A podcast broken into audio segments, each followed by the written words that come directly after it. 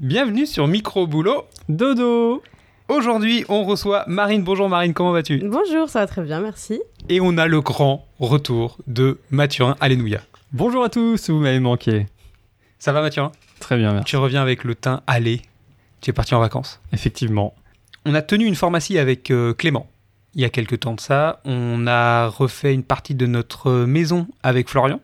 On a développé un jeu vidéo avec Lucas, je crois. Oui. On a également monté une compagnie de théâtre avec Florence. Et on va enfin prendre un peu soin de nous, plus qu'aujourd'hui on reçoit une ostéopathe. Une ostéopathe qui travaille depuis trois ans en libéral, c'est ça? Tout à fait, c'est ça. Bon, et ben c'est parti alors. C'est parti. Allez. Le travail, c'est la santé. Rien faire, c'est la conserver. Les prisonniers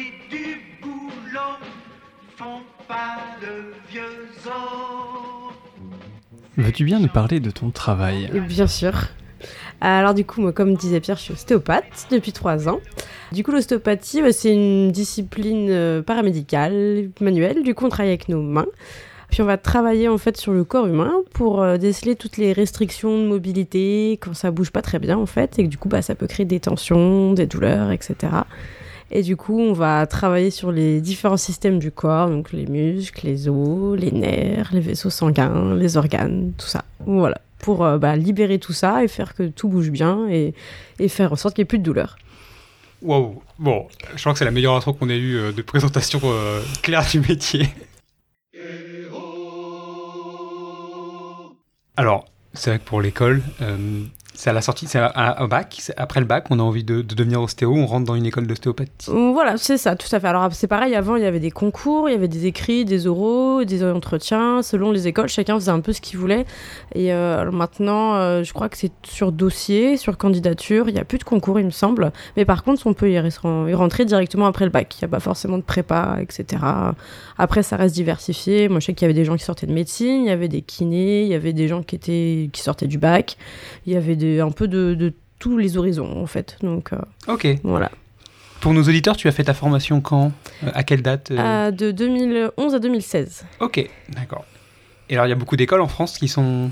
Beaucoup, oui. Alors, j'ai plus le nombre exact. Après, il y en a beaucoup confirmés, mais oui, il y a énormément d'écoles en France. Je crois que c'est le pays en Europe où il y avait le plus d'écoles Ah d'ostéopathie. Ouais, donc, énormément d'ostéos qui sortaient chaque année et pas forcément formés tous pareil et des fois pas forcément formés comme il faut.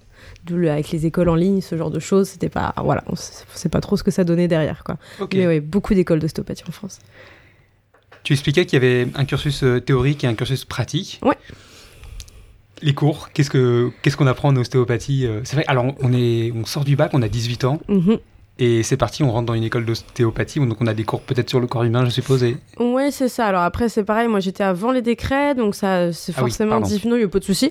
Mais c'est que force aujourd'hui, ça sera, ça va être différent. Après, ça reste la même chose, mais voilà, ils ont tout lissé sur toutes les écoles. Mais souvent, les deux, trois premières années, il y a beaucoup de théorie en fait, parce qu'il faut apprendre tout le corps humain, mais voilà, pas que les os, les muscles. Il faut apprendre tous les nerfs, les vaisseaux sanguins, les organes, etc. Énormément d'anatomie, de biomécanique. euh, voilà, et après, il y a plein d'autres cours à côté. Il y a des cours un petit peu généraux avec de la biochimie, euh, de, bah, de la chimie, de la physio. Il y a plein de choses, euh, plein de matières. Et puis à partir, en tout cas dans mon cas, à partir de la troisième année, on commençait à pratiquer sur des, sur des vrais patients. Mais la pratique, c'est dès la première année, en fait, entre nous, euh, dans, les, dans la salle, en fait, en classe, on se pratique. Ah ouais, ok. Ouais, dès la, dès la première semaine, c'était ce qu'on appelle le cours d'anatomie palpatoire et c'était se développer, enfin, c'était, bah, je commençais à appréhender un peu le corps humain. Il y avait des, corps de, des cours de palpation aussi, apprendre à développer la main et tout ça. Et, et du coup, bah, dès la première semaine, c'est tout le monde en sous-vêtements et puis, bah, c'est parti, quoi.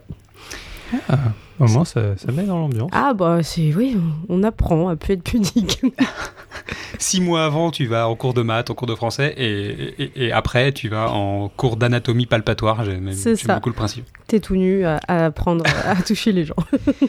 Alors, tu disais, tu, tu développes ta sensibilité aux mains? Ouais, tout à fait. Ouais, Ah, c'est bah, incroyable ça. c'est- ok. Ouais, bah, c'est vrai que tu vois l'évolution euh, de entre la, la première et la dernière année. Tu, bah, c'est c'est un sens, hein, le toucher, et du coup, bah, c'est comme d'autres sens, ça peut se développer, On peut apprendre à mieux l'utiliser, à mieux l'appréhender, et, euh, et voilà. Et c'est quelque chose que des choses qu'on n'arrivait pas forcément à palper en première année, on arrive à le faire après euh, en deuxième, troisième, quatrième année, puis plus tard après quand on exerce. Et, euh, plus on travaille, et plus c'est quelque chose qu'on développe. Ok. Bon, alors c'est sur combien d'années les cours? C'est 5 ans, du coup, alors c'est 5 ou 6 ans. Alors avant, c'était 5 ou 6 ans. Maintenant, je pense que cette lycée, c'est 5 ans pour tout le monde, avec peut-être des sixièmes années un peu en, en option. Euh, c'est pareil, j'ai peur de dire des bêtises. C'est 5 ans de sûr, en tout cas. Et parfois 6, je pense, dans certaines écoles euh, qui gardent ça, ouais. Il y a une. euh, Alors tu disais que c'était en troisième année qu'on commence à avoir des patients? Dans mon cas, ouais, c'était ça. En troisième année, on commençait à avoir des, des vrais patients, des gens lambda qu'on qu'on traite justement comme ça pour de, bah voilà, qu'on prend en charge. On fait une séance d'ostéopathie vraiment sur eux. euh, donc euh, dès la fin, nous c'était en troisième année, ouais. Mathieu, l'ostéopathie. Tu pratiques, tu connais un peu. Eh bien, j'ai été pratiqué, oui, par des ostéopathes. euh, Alors, moi j'ai un premier euh, stéréotype sur les, les ostéopathes, mais est-ce que tu es de l'école qui craque les muscles ou est-ce que tu es celle plutôt qui masse un peu Plus en douceur. plus en profondeur euh, Du coup, ça dépend. On a, de, on a de plus en plus une mauvaise image du cracking. En fait, en ostéo, il y a plein de façons de faire pour libérer une zone, justement, en- comme on disait, en restriction de mobilité. Il y a des techniques, du coup, en cracking, comme tu disais, où éventuellement ça peut faire un, un petit bruit, etc., où on libère directement la zone en technique directe. Les techniques, on va utiliser la respiration. Il y a les techniques où ça va être euh, justement du déroulé tissulaire, où là, on plus, euh, on va dans les fascias, dans les tissus, c'est plus doux. Et après, il y a des techniques aussi, on va utiliser l'énergie musculaire, ou c'est des jeux de contraction, de relâchement, pardon. Du coup, voilà, il y a différentes façons de faire. Et euh, du coup, en fait, ça dépend beaucoup. Ça dépend des patients. Moi, souvent, je demande est-ce que ça vous dérange ou pas si éventuellement il y a une technique où ça peut faire un bruit articulaire? Il y a des patients qui veulent plus du tout se faire craquer parce qu'ils ont été manipulés dans tous les sens et un peu traumatisés et ils veulent plus. Et il y a des patients, à l'inverse, si on fait pas un seul crack, ils ont l'impression qu'on n'a rien fait de la séance, quoi. Ah oui, d'accord. Donc bon, on s'adapte. Après, là, chez les personnes âgées, selon les pathologies, on peut pas faire de cracking sur des hernies discales, sur des... Voilà, on peut pas. Euh, Sur les bébés, on fait pas craquer non plus. Donc euh, voilà, il faut savoir faire un, un petit peu tout. Et euh, moi, j'avais un de mes enseignants qui me disait, euh, si vous... hum, Si dans... Alors, je, sais- je cherche la citation. Euh, si voilà, si dans votre boîte à outils vous avez que des marteaux, tous les problèmes vont ressembler à des clous. Et du coup, voilà, si jamais on sait faire qu'une seule façon, on sait libérer que d'une seule façon, et ben on va faire en sorte de trouver, toujours trouver la même chose en fait, et ce qui nous arrange quoi. Et du coup, c'est la beauté de l'ostéopathie aussi, c'est qu'il y a plein de façons de faire pour libérer, et du coup, on peut s'adapter à tous les patients et aux demandes des patients aussi. Et, euh, et c'est ça qui est chouette dans le métier également quoi. Ok. Ah, le terme de cracking, c'est tout de suite hyper parlant. C'est vrai que c'est un peu spectaculaire. Est-ce qu'on retient un peu des. Ouais, Parfois, ça, ouais, ça impressionne un petit peu. Après, il y a beaucoup de gens qui associent ce bruit-là, en fait, où hum, ils ont l'impression que c'est les os qui se frottent. Alors que, bon, Ouais. si les os se frottent, c'est un- dans un cas d'arthrose très, très, très avancé. hein, donc c'est... Et en fait, non, c'est dans les, c'est les bulles d'air qui est dans l'articulation, et ça, la technique, ça augmente la pression de l'articulation, et c'est les petites bulles d'air qui éclatent, en fait. Et du coup, c'est ce bruit-là. C'est juste ça, en fait, c'est des bulles d'air. Alors, tu reçois un peu euh, pas mal de. De- Alors, c'est des patients, on appelle ça plutôt des patients. oui, c'est hein, une ça patientèle, ouais, c'est des patients. Ok, ça marche. Et donc, tu es en libéral depuis trois ans. Euh, alors pas depuis trois ans, j'ai un peu fait pas mal de choses, mais au début j'ai plus, j'étais à domicile. Après j'ai plus fait des, des remplats, des congés maternité, où du coup là je remplaçais des collègues. Après dans mon cas particulier, je suis partie à l'étranger après, j'ai travaillé à l'étranger. Et là depuis, on va dire depuis janvier, j'ai euh, mon cabinet du coup euh, depuis janvier de cette année en fait. Bon, super. Et alors, comment ça se passe euh, les premiers, premières fois Les, les- bah, Le les- premier client, le premier, premier patient, pardon. Patients. Euh, bah, après, les premiers patients bah, en libéral, c'était cette année, donc du coup, bon, ça va parce que j'en avais déjà fait avant. Après, toujours, voilà, on veut vraiment toujours bien faire parce que bah, il faut que ça se lance. Compliqué aujourd'hui de lancer un cabinet d'ostéopathie. Est-ce que des ostéos, il y en a beaucoup, comme on disait, qui sont diplômés chaque année, donc il faut faire sa place, quoi. Donc, Ah oui, euh, ok. pas forcément évident. Après, les premiers patients que j'avais fait, c'était plus à l'école, et là, j'étais au bout de ma vie, quoi. J'étais très stressée parce que, bah, voilà, c'est le premier patient, donc on n'a jamais fait. On a appris toute la théorie sur comment on interroge, etc. On fait l'anamnèse, c'est- l'interrogatoire qu'il y a au début, etc. Mais c'est pas pareil quand, euh, voilà, c'est c'est en théorie, quoi. Donc les premiers, ouais, c'était plus à l'école où là, c'était un peu, un peu stressant quand même. D'accord. Maintenant, ça va. En quoi ça consiste cette anamnèse dont tu viens de parler? Du coup, c'est le, c'est l'interrogatoire qu'on fait en fait à chaque début de consulte. Et euh, donc, au début, c'est toutes les informations administratives, etc. Et après, en fait, on pose beaucoup de questions au patient sur son motif de consultation, sur le pourquoi il vient en fait euh, ce jour-là. On pose vachement de questions pour essayer de cerner un petit peu. Ça nous donne déjà en fait une idée de la zone et de bah, quelle structure peut être en fait en, souffrance. Et après, on lui pose vachement de questions sur son passif aussi, ce qu'il a déjà eu comme opération, ce qu'il a déjà eu des traumatismes, est-ce qu'il a des maux de tête, est-ce qu'il a des problèmes digestifs, etc. pour euh, cerner un peu comment il fonctionne, est-ce qu'il a déjà vécu? Et pareil, ça, ça nous donne des indices et des pistes euh, par la suite à explorer en fait. Voilà.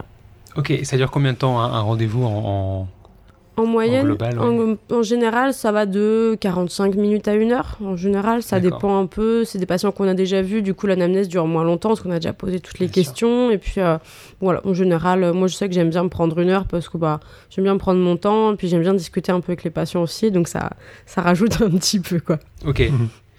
Donc Mathurin rentre dans ton cabinet, Ouais. tu lui as posé euh, 40 000 questions. Il a très peur du cracking. Ah oui, j'ai peur. Tu as, un souci veut- que tu veux réparer ou pas aujourd'hui? Oui, j'ai un peu mal à la main là. À la main? Ok, Ouais. ça marche. Qu'as-tu fait avec ta main, Mathieu? Euh... euh, bah, je- je- Désolé. On pourra couper ça. Mathurin, tu as un problème à la main, tu disais? Effectivement, oui, j'ai une douleur à la main depuis deux semaines. Voilà. Peut-être que le coup de marteau dessus n'a pas aidé. Effectivement, maintenant que tu le dis, le coup de marteau est arrivé juste avant. Euh, Il y a une solution pour ça euh, Alors com- Ah ouais. comment ça se passe Comment Bah déjà, on va apprendre à Mathurin à utiliser un marteau. Du Yes. coup, la première étape, ça serait ça. Et euh, bah après, voilà, on fait l'anamnèse, on pose toutes les questions, on lui demande où il a mal, etc. Est-ce que ça, est-ce qu'il y a des fourmis ou est-ce qu'il, voilà, quand est-ce qu'il a mal Est-ce que c'est quand il l'utilise Est-ce que c'est la nuit Est-ce que c'est au repos Et puis, euh, et puis du coup après, on va sur la table. Et puis là, on fait les tests. euh, et euh, du coup, en ostéopathie, on fonctionne vraiment sur un principe de globalité. Et du coup, on va pas regarder que la main de Mathurin. Du coup, on va regarder. euh, voilà, dans le cas de Mathurin, si c'est tapé dessus avec un marteau, bon, on sait à peu près d'où ça vient. Mais des fois, quand c'est des douleurs comme ça, euh, qui surviennent un petit peu spontanément, bah, on regarde vraiment tout, ce que ça peut être. parfois, on a mal au dos, ça peut venir d'une cheville qui est coincée aussi. Donc, du coup, on, on libère vraiment, vraiment tout pour faire en sorte que bah, le, voilà, le patient il aille mieux le, plus vite possible et surtout que bah, ça revienne pas, en fait. Alors comment tu repères ça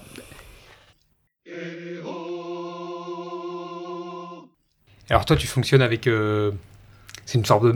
c'est- Est-ce qu'on appelle ça des massages De la palpation Comment Pas trop. Le massage, ça va être plus réservé à la kinésithérapie, du coup. Souvent, bah, les kinés s'appellent masseurs, kinésithérapeutes. C'est pas vraiment. Ça peut être assimilé à du massage, mais c'est plus des techniques, en fait, euh, de, de, hum, travail musculaire, de déroulement tissulaire. C'est plus ce genre de, choses. On va pas. Souvent, chez l'ostéo, on se rend, quand on repart, on dit, ah, quand on arrive, on dit, je vais me faire masser. Quand on repart, on dit, bon, c'était pas vraiment un massage au final. mais c'est vrai que c'est bien. Souvent, on utilise ce mot-là. Les, les parents souvent disent ça aux enfants. Tu vas te faire masser, tu verras pour les rassurer. et, euh, mais voilà, au final, ça s'apparente pas forcément, ça s'apparente pas trop à du massage. Et qu'est-ce que c'est par exemple? C'est un déroulement tissulaire? La déroulement tissulaire, ça va être une technique du coup de libération ostéopathique qui va être plus douce que le cracking donc qu'on évoquait tout à l'heure. Et du coup, en fait, on va se mettre sur le tissu en souffrance et du coup, on va, alors faut faut adhérer, faut en fait, faut, on va on va suivre le déroulement du tissu, c'est-à-dire que le tissu, il, ça a un mouvement propre intrinsèque et du coup, on va on va suivre où le tissu veut nous emmener pour aller jusqu'à la libération tissulaire en fait. Ça, c'est le genre de choses justement qu'on développe de plus en plus euh, en première année. On sent pas grand chose en général, c'est un peu compliqué. Et après, ça, ça se développe euh, petit à petit. Ouais. On le Ouais, sent Donc mieux ça, tu le sens sous tes doigts en fait. C'est ça, ouais. On essaie, on se met sur la structure, on se vraiment synchronise avec la structure qu'on veut aller dérouler. Puis après, on, on suit les mouvements. C'est des super pouvoirs en fait. C'est ça. Non, c'est, c'est, c'est un- tu vois, une, une hypersensibilité des doigts qui te permet, ou en Mm. tout cas une approche qui permet de... Bien sûr, ça fait moins concret que justement, on va mo- mo- mobiliser l'articulation, ça fait craquer et s'équilibre. C'est vrai que ça, c'est c'est un peu, un peu plus difficile à expliquer en fait comme Ouais. sensation. Ouais. T'as eu des séances toi Mathurin déjà d'ostéopathie alors? C'est arrivé effectivement et j'ai vu qu'il y avait certains ostéos où c'était que tout le temps craquer, craquer partout et d'autres au contraire où rien du tout, pas de crack. euh, que des... Souvent il y avait un truc que j'ai remarqué, c'était que ils- souvent ils se mettent derrière toi, euh, ils tiennent la tête ou le bas de la tête et ils font un truc comme ça avec les doigts. J'ai toujours trouvé ça assez magique. Moi des fois ça m'endort. enfin c'est pas que ça m'endort mais ça me... Ouais, Ça te relâche bien. Quoi. c'est ça. Ouais, bah, il y a pas mal de techniques sur, les, sur le crâne aussi. Ouais. Dans le crâne, on a 27 os, donc du coup, ça bouge. Alors, on s'entend, ça bouge pas comme une épaule, c'est pas les mêmes, on n'est pas dans les mêmes amplitudes, mais ça bouge. Il y a un mouvement intrinsèque aussi au niveau du crâne, etc. Donc, euh, et la technique que tu écris, souvent, c'est on est au niveau de la, base du crâne, euh, au niveau des premières cervicales, base du crâne, et c'est vrai que ça, ça bien. J'aime bien aussi, moi, ça. Alors, Mathurin, il a fait une séance pour sa main.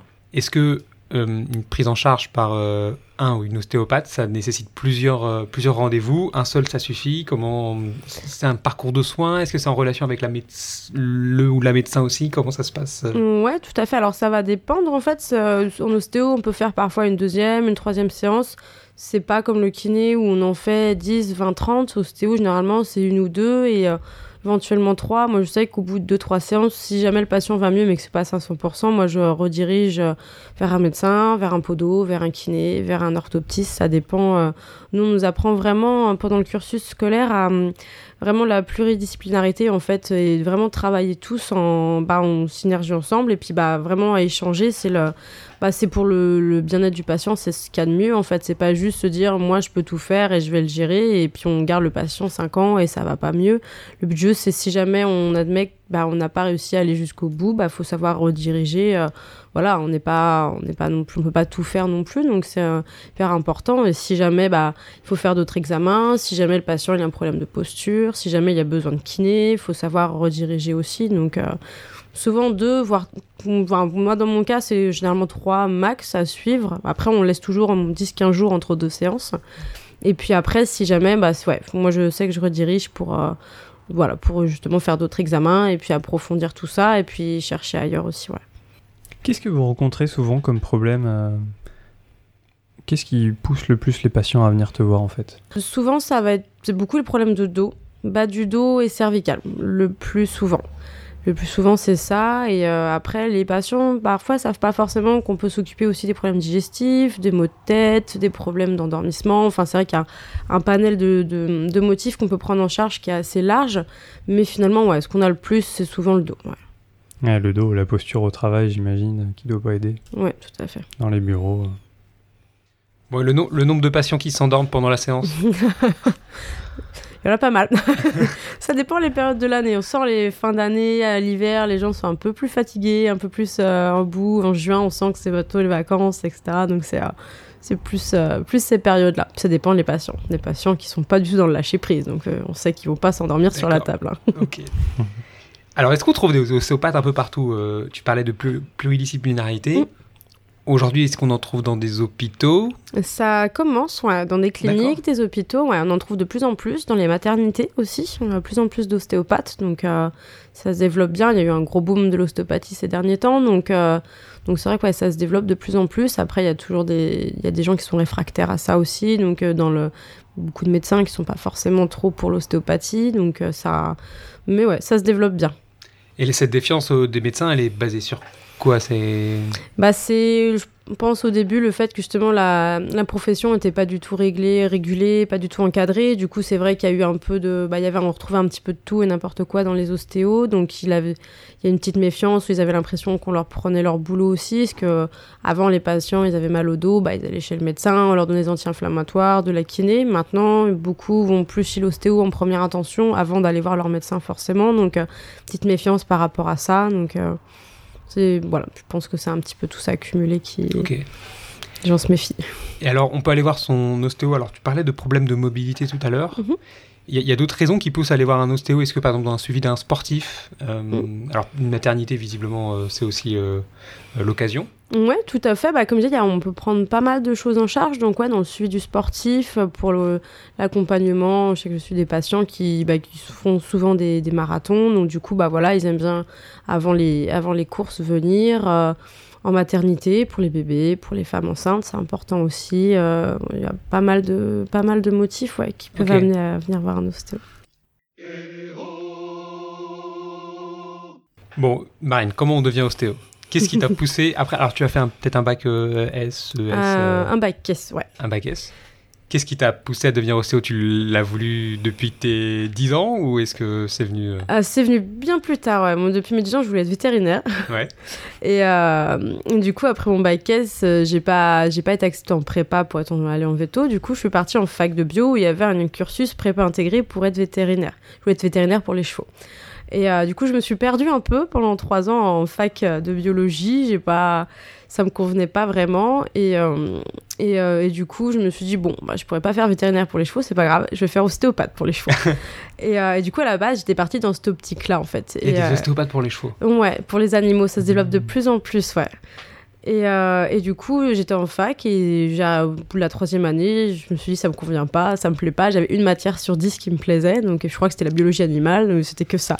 Et, euh, et, donc du coup, euh, j'ai commencé à regarder pour être ostéopathe. Et euh, maintenant, il y a beaucoup d'écoles d'ostéopathie animale qui se créent, mais à l'époque, il fallait passer par le cursus humain en fait. Et donc, du coup, j'ai arrêté la fac, j'ai préparé les concours, j'ai bossé en même temps à côté, et puis, euh, et puis bah, j'ai eu mon concours, et donc, du coup, je suis rentrée en école d'ostéo. C'est pour, voilà, dans l'optique d'être ostéopathe équin. Et je, je crois que j'avais euh, dû voir un ostéopathe une fois dans ma vie, et je savais même pas trop. Euh, c'est un peu un hasard, ah ouais. en fait. Ouais. Mmh.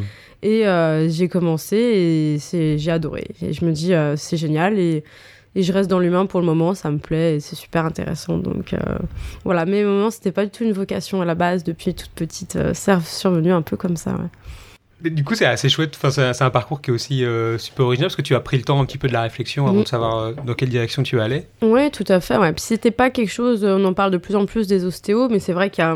Ouais, il y a, y a 15-20 ans, on ne connaissait pas vraiment.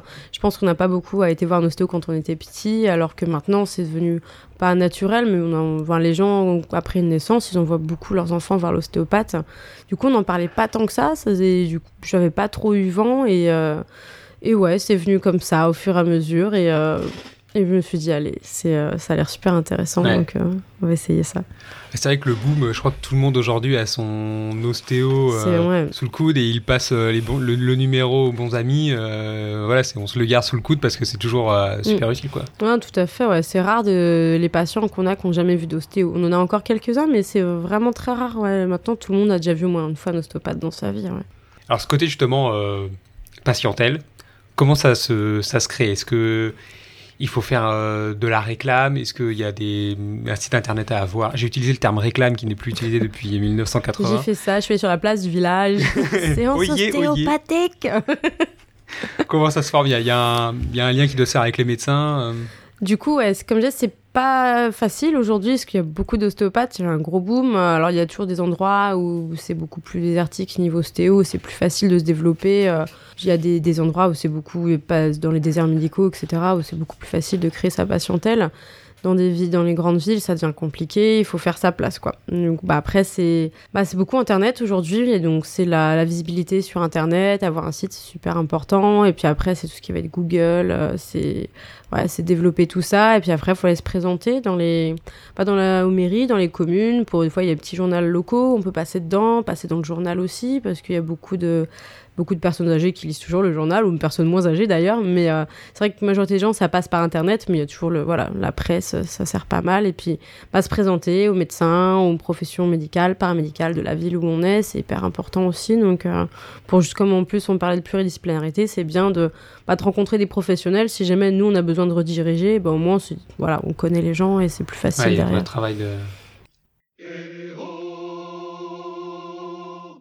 Bon, alors, quelles compétences? Il faut avoir pour être un ou une bonne ostéo Il faut aimer le contact avec les gens déjà. C'est vrai que si on n'aime pas trop toucher les gens, bon, ça se développe aussi, mais voilà, il faut aimer le contact avec les gens. Il y a le côté humain aussi, parce que on est ostéo, mais voilà, le nombre de patients qui ont pleuré sur la table, moi je les compte plus, quoi. Parce que c'est quand on libère les tensions, il y a le, le corps, l'esprit sont étroitement liés. Donc c'est vrai que des fois, on sent quand il y a des patients, ils se verrouillent, et quand on gratte un peu, il y a des, voilà, des soucis perso, professionnels qui font que. Donc il faut savoir être à l'écoute aussi. euh, Ouais, aimer toucher les gens, la passion, savoir euh, parler avec les gens, le relationnel, et puis euh, bah faut faut aimer apprendre l'anatomie aussi, mais euh, faut euh, c'est un peu ça peut être un peu rébarbatif. Après c'est assez intéressant et puis ça va vite dans le concret quand on commence à pratiquer, on se dit ah, j'ai appris ça, mais je vois je vois pourquoi j'ai appris ça quoi. Et puis ouais, ça, comme je dis, c'est pas forcément un métier vocation. Enfin, en tout cas, pour ma part, c'était pas forcément ce que je voulais faire depuis mes 10 ans. Donc, euh, il y a beaucoup de gens, moi, dans ma classe, j'avais, quelqu'un qui était en changement de carrière total, qui avait 42 ans et qui était travaillé dans l'environnement avant. Donc, euh, ça peut être une vocation tardive aussi. euh. Hmm. Je dois faire une confession. Moi, c'est un des travaux que j'avais après une séance d'ostéo, en fait. Euh, je m'étais dit que c'était un mélange euh, quasi parfait entre connaissances scientifiques avérées, euh, voilà, et euh, ce côté euh, relation humaine qui est euh, le, le mélange est incroyable en fait. Enfin, je je vois pas d'autres métiers qui où c'est à, à ce point lié en fait. Mhm. Et c'est vrai que ça ressemble être euh, c'est ça qui est très beau en fait de, de, de voir euh, de voir ça et la façon dont tu le présentes aussi, ça l'est ça porte aussi cette idée quoi. Ouais, non, c'est vrai que c'est ouais, c'est ça, c'est comme tu dis, c'est le mélange entre bah voilà, toutes les connaissances anatomiques, biomécaniques, physiologiques et en même temps, il n'y a pas que ça parce que si on est très froid et qu'on n'aime pas parler aux gens, bah voilà, tout de suite les gens vont se fermer aussi, on va moins enfin ils vont le sentir. Donc c'est vrai que c'est un- le côté relation humaine est hyper important et assez développé dans dans cette profession parce qu'en plus si les gens on arrive à un peu à créer un feeling et à discuter avec eux et qu'ils puissent se- peuvent se relâcher, et ben on va beaucoup plus facilement pouvoir travailler aussi bah, sur les tensions. Donc c'est vrai que c'est c'est important de réussir à mettre les gens à l'aise et c'est pas évident. En plus c'est on se met en sous-vêtements, on vous pose plein de questions, donc euh, du coup c'est voilà, il y a des patients qui sont pas du tout à l'aise déjà à être en sous-vêtements. Après voilà, on peut des fois garder certains vêtements pour ça, les personnes qui veulent pas forcément. Et puis voilà, faut, faut vouloir avoir envie un peu de bah, d'ouvrir euh, d'ouvrir la porte à tout ce qu'on a déjà eu avant parce que bon voilà si vous avez une entorse de la cheville ça va mais quand il y a déjà eu des cancers quand il y a déjà eu des bah, des anxiolytiques pendant 10 ans quand il y a déjà eu des burn-out c'est des questions qu'on pose mais faut voilà faut, faut pouvoir le dire c'est pas forcément évident comme euh, comme passif ça Et du coup, dans votre formation, vous êtes forcément formé sur le corps, mais est-ce que vous êtes formé sur ce relationnel euh, avec les patients? Il y a ça, il y a des cours ouais, de relations patient-praticien, il y a des cours, on a de la, la psychologie aussi, il y a le, il y a de la, il y a la, on fait de la psychiatrie aussi, il y a des cours, euh, il y a des cours comme ça axés plus sur l'humain euh, d'un point de vue esprit social que sur le vraiment la, la théorie euh, anatomique. Ouais. Et ça t'a aidé ces cours-là? Tu pioches dedans, des fois tu te reprends à dire Ah, heureusement que j'ai appris ça parce que là, j'aurais pas su quoi dire, quoi faire. Honnêtement, je me souviens pas forcément, euh, je me souviens pas forcément de ces cours-là, donc c'est possible que je les utilise en fait sans vraiment savoir. Après, ça a été hyper intéressant sur toutes les pathologies psychiatriques, etc. Après, euh, pour la psychologie, euh, je, honnêtement, je me souviens pas euh, forcément des cours, mais comme je dis, peut-être qu'inconsciemment, ouais, je les utilise, je les utilise aujourd'hui. Et après, ça c'est pareil, c'est quelque chose qu'on développe aussi. La première fois qu'on a un patient qui pleure devant nous, on est là, bon, qu'est-ce qu'on fait Et finalement, au bout d'un moment, voilà, c'est malheureusement, c'est de plus en plus, plus en plus récurrent parce qu'il y a beaucoup de gens qui ont des soucis de plus en plus et, euh, et du coup qui se verrouillent d'un point de vue physique parce que ça vient un peu aussi de l'esprit et, euh, et du coup ça maintenant s'habitue. Mais la première fois, ça surprend un petit peu. euh. Et alors s'il y avait une petite voix qui se pencherait sur ton épaule et qui te demanderait mais voilà voilà ce que tu dois savoir pour tes prochaines années en tant qu'ostéo, qu'est-ce qu'elle te dirait? Pour le, quand j'étais en études, tu veux dire? Ouais. Ouais. Euh, je me dirais arrête de sortir le jeudi soir, travaille plus ton anatote. Euh, non, elle me dirait ça va pas forcément être facile tout le temps, mais ça va bien se passer et puis il faut s'accrocher parce que bah c'est voilà c'est des c'est pas facile non plus forcément comme étude, c'est un peu long et euh, mais voilà c'est des très bonnes ambiances avec les c'est des promos assez soudés en général donc ça va être bien ça va être bien à continuer et puis euh, je pense qu'elle me dirait ça puis elle me dirait de bosser un peu plus aussi. ok, ça marche. Bon, on va arriver à la fin, vers la fin de notre émission. On a toujours cette question sur l'avenir du métier. Comment tu l'envisages euh, dans 20, 30 ans? Est-ce que comment se passera le métier d'ostéo? Bah, vu comment c'est parti, je pense que ça va, ça se passera bien pour les ostéopathes, vu que ça, ça se développe de plus en plus. Les gens sont de plus en plus conscients du bienfait que ça apporte. Les, les premières études tombent sur le fait que ça, fait économiser des sous à l'État par rapport au, par exemple, au nombre de, bah, médicaments qu'il a moins besoin. On économise en anti-inflammatoire et du coup sur plein d'autres choses derrière. Pas for- forcément moins de séances de kiné aussi, moins de, voilà, moins de rendez-vous chez le médecin, moins de troubles musculo-squelettiques en entreprise, comme on disait, moins d'arrêt de travail. Donc, il y a, il y a vraiment un véritable bienfait que ça apporte à la population. Donc, euh, le fait qu'on en trouve maintenant dans les hôpitaux, les maternités, euh, l'avenir semble assez, euh, assez prometteur pour les ostéopathes et assez intéressant pour tout le monde. Donc, euh, je m'inquiète pas trop. Bon, super. Je crois que c'est la première personne invitée qui nous propose un avenir euh, plutôt radieux, hein, visiblement, et Bah, positif. j'espère, je suis peut-être un, peut-être un peu trop optimiste, mais euh, comme ça tend à évoluer comme ça, je me dis que ça peut être. Enfin, pour le moment, ça, ça va que vers le mieux, donc je me dis, j'espère que ça, ça continuera comme ça. Le corps humain sera toujours là, de toute façon, il y aura toujours ça. besoin de, de se traiter. Bon, ben merci beaucoup à vous deux. Merci Mathurin d'avoir été présent. Merci à vous. Merci à tous. Merci Marine, c'était vraiment passionnant. Et on se retrouve très bientôt sur euh, bah, toutes vos plateformes de podcast habituelles avec euh, on espère un ou une ébéniste. Et puis, euh, n'hésitez pas surtout à parler du, du podcast autour de vous, à le partager, à nous rejoindre sur Twitter, sur Facebook. On met euh, des liens sur des articles un peu complémentaires de, des enregistrements audio. Donc, n'hésitez pas à, à venir nous voir là-dessus. Et puis, à très bientôt sur Micro Boulot. Dodo Dodo.